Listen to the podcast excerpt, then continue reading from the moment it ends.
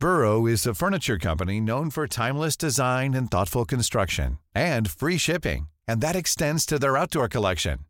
Their outdoor furniture is built to withstand the elements, featuring rust-proof stainless steel hardware, weather-ready teak, and quick-dry foam cushions. For Memorial Day, get 15% off your Burrow purchase at burrow.com slash ACAST and up to 25% off outdoor. That's up to 25% off outdoor furniture at burrow.com slash ACAST. Hey, it's Ryan Reynolds, and I'm here with Keith, co star of my upcoming film, If, only in theaters, May 17th. Do you want to tell people the big news? All right, I'll do it. Sign up now and you'll get unlimited for $15 a month in six months of Paramount Plus Essential Plan on us. Mintmobile.com slash switch. Upfront payment of $45 equivalent to $15 per month. Unlimited over 40 gigabytes per month. Face lower speeds. Videos at 480p. Active Mint customers by 531.24 get six months of Paramount Plus Essential Plan. Auto renews after six months. Offer ends May 31st, 2024. Separate Paramount Plus registration required. Terms and conditions apply if rated PG. I'm Sandra, and I'm just the professional your small business was looking for. But you didn't hire me because you didn't use LinkedIn jobs. LinkedIn has professionals you can't find anywhere else, including those who aren't actively looking for a new job but might be open to the perfect role, like me. In a given month, over 70% of LinkedIn users don't visit other leading job sites. So if you're not looking on LinkedIn, you'll miss out on great candidates like Sandra. Start hiring professionals like a professional. Post your free job on linkedin.com/people today. Red Bull a commencé la saison de Formule 1 comme elle l'avait terminée, en remportant largement les deux premiers Grands Prix et en écrasant la concurrence. Max Verstappen est toujours un cran au-dessus du reste, mais au fur et à mesure des tours qu'il accumule en piste, il a commencé à se rendre compte d'une chose. S'il souhaite conquérir un troisième titre de champion du monde, il devra d'abord se méfier de son coéquipier, Sergio Pérez. Lors du Grand Prix d'Arabie Saoudite, Pérez s'est imposé devant son coéquipier, image à laquelle nous n'étions pas habitués l'année dernière, puisque ce n'est arrivé qu'à deux reprises en 22 courses. Il faut dire qu'en partant premier, alors que Verstappen était 15e, il s'est donné les moyens d'aller chercher sa victoire. Tout de même, il ne faut pas minimiser la performance de Pérez, qui a connu un week-end absolument parfait à Jeddah. Mais des tensions sont apparues lors du dernier tour du Grand Prix. Verstappen est allé chercher le point du meilleur tour, et Pérez n'en avait pas été informé, ce qui a suscité un certain étonnement de la part du pilote mexicain. Ces tensions ne sont pas sans rappeler ce qu'il s'est passé au Grand Prix du Brésil l'an dernier, lorsque Verstappen, déjà champion, avait refusé de laisser passer Sergio Pérez, alors que lui se battait encore pour la deuxième place au championnat. Toutes ces querelles entre coéquipiers ne sont bien sûr pas du tout au goût de Christian Horner, qui a tenté de dédramatiser la situation. Nous possédons un duo de pilotes matures, qui ont toujours bien travaillé ensemble, et qui continueront à le faire. Nos pilotes ne compromettront pas notre quête de succès. Alors Christian Horner défend son équipe devant les médias et prône la cohésion de son groupe. Mais cette communication ultra positive cache en fait des problèmes internes qui durent depuis la fin de la saison dernière. Verstappen est le protégé de Red Bull, leur pilote numéro 1, et à juste titre évidemment. Mais en recrutant Sergio Perez en 2021, Red Bull a pris un risque, celui d'avoir un pilote plus individualiste que ses prédécesseurs, qui n'est certainement pas là pour cirer les chaussures de son coéquipier. Cette situation particulièrement tendue dans l'écurie m'amène aux questions suivantes. Sergio Perez peut-il vraiment battre Max Verstappen dans une écurie qui est acquise au pilote néerlandais et ces tensions en piste comme en dehors peuvent-elles perturber le calme habituel de l'écurie? En somme, l'adversaire principal de Red Bull n'est-elle pas son écurie en elle-même? On va étudier le cas de Red Bull ensemble. Avant ça, il y aura un court placement de produit. On se retrouve juste après. Le saviez-vous? Les écuries de F1 vont parcourir plus de 120 km au total cette saison. Pour nous offrir du contenu exclusif sur Instagram, TikTok ou YouTube, ils devront se connecter à bon nombre de réseaux publics pour trouver un Wi-Fi qui ne fonctionne pas trop mal. J'espère pour eux qu'ils utilisent un service de protection de données de qualité, comme CyberGhost VPN. Comme vous le savez, CyberGhost est mon partenaire privilégié sur cette chaîne, et c'est le VPN que je vous recommande si vous souhaitez masquer votre adresse IP et protéger votre connexion Internet. CyberGhost VPN vous permet de protéger votre vie numérique n'importe où dans le monde. En utilisant ce service, vous vous défendez contre les individus mal intentionnés qui cherchent à voler vos données. C'est un outil super simple d'utilisation, et un seul abonnement vous permet de protéger jusqu'à 7 appareils en même temps.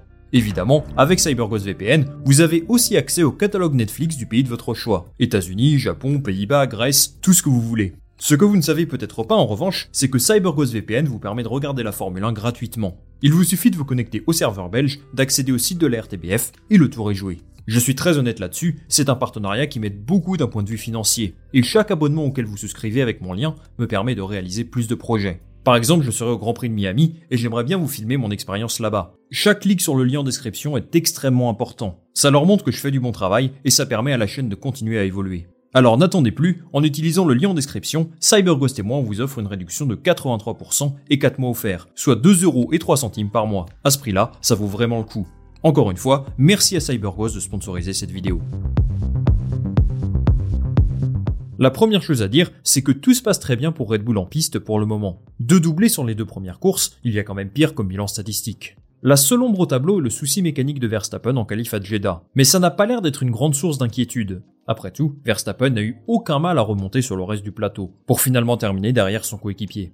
Pourtant, un climat de tension semble régner dans l'écurie, et les images de victoire et de célébration contrastent avec les déclarations assez inquiètes des acteurs de l'écurie, les pilotes en particulier. Il y a plusieurs explications à ça, et il me semble que la fiabilité est la première cause. J'aimerais revenir sur ce léger problème de Verstappen en Arabie Saoudite, parce qu'il n'est pas anodin, et qu'il est peut-être le signe de dysfonctionnement au sein de Red Bull. Je ne sais pas si ça vous a échappé, mais Verstappen n'a pas été le seul à connaître des problèmes mécaniques depuis le début de la saison. Sergio Perez aurait pu connaître une fin de Grand Prix très compliquée à Bahreïn. Il estime même avoir été particulièrement chanceux d'avoir pu terminer la course. S'il avait été obligé de pousser un petit peu plus, ça aurait pu résulter en abandon. Ces problèmes de fiabilité ne datent pas d'hier. Dès les tests hivernaux, Perez et Verstappen s'étaient plaints de beaucoup de défaillances. Alors vous allez me dire que les tests hivernaux servent à régler ça, et je suis d'accord, mais il y a des problèmes qui semblent persister. Par exemple, ils ont dû changer de boîte de vitesse à plusieurs reprises, et ce n'est pas quelque chose de normal pour une écurie aussi forte. Au final, les deux voitures ont fait P1 et P2 sur les deux premières courses, alors difficile de critiquer leur performance. Mais ces problèmes de l'ombre montrent que Red Bull n'est absolument pas à l'abri d'une contre-performance. Si des pilotes aussi expérimentés que Verstappen et Perez sont inquiets à ce niveau-là, croyez-moi qu'ils ont des raisons plus que valides.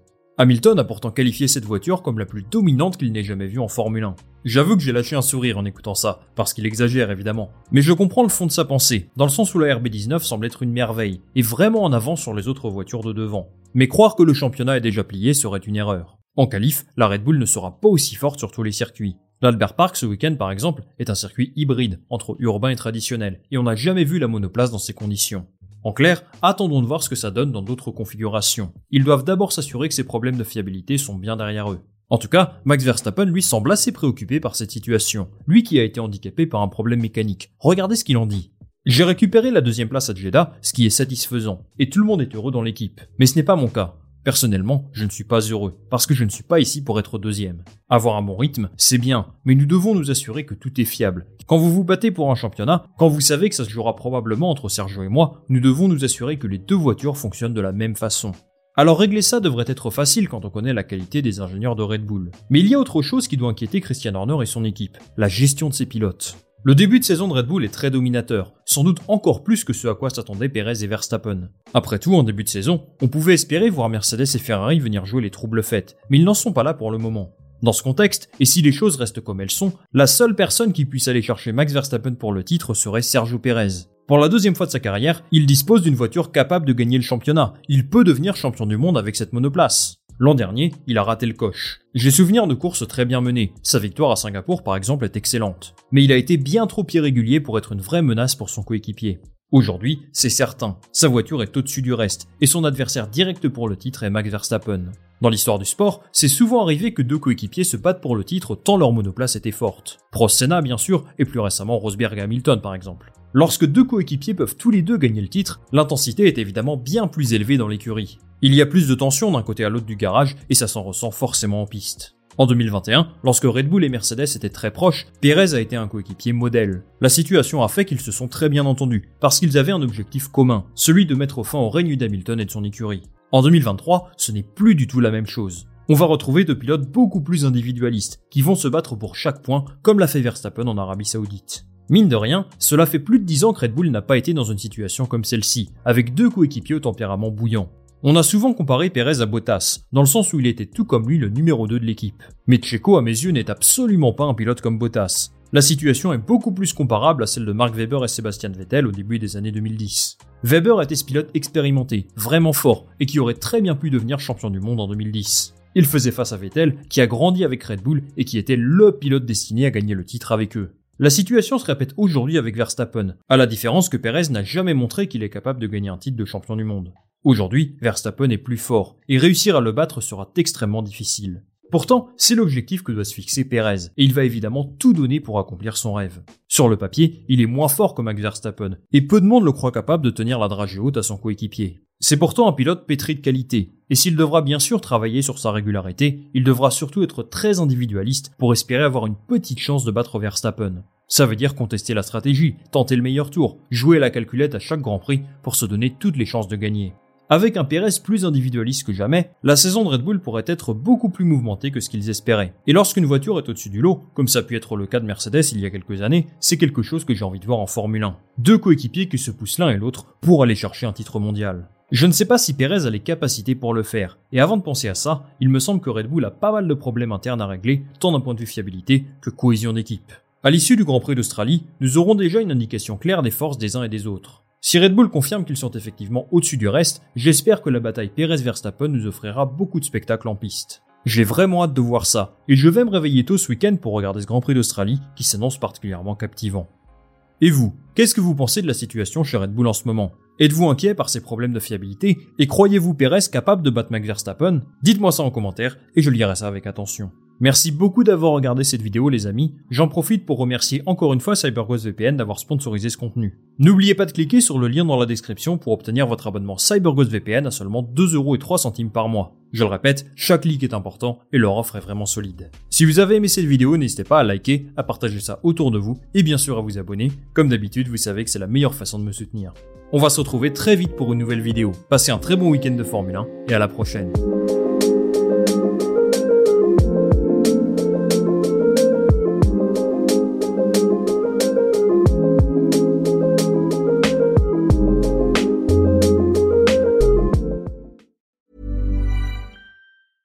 Even on a budget, quality is non-negotiable. That's why Quince is the place to score high-end essentials at 50 to 80% less than similar brands. Get your hands on buttery soft cashmere sweaters from just 60 bucks, Italian leather jackets, and so much more. And the best part about Quince, they exclusively partner with factories committed to safe, ethical, and responsible manufacturing. Elevate your style without the elevated price tag with Quince. Go to quince.com slash upgrade for free shipping and 365-day returns. When you make decisions for your company, you look for the no-brainers. If you have a lot of mailing to do, stamps.com is the ultimate no-brainer. Use the stamps.com mobile app to mail everything you need to keep your business running with up to 89% off USPS and UPS. Make the same no-brainer decision as over 1 million other businesses with stamps.com. Use code PROGRAM for a special offer. That's stamps.com code PROGRAM.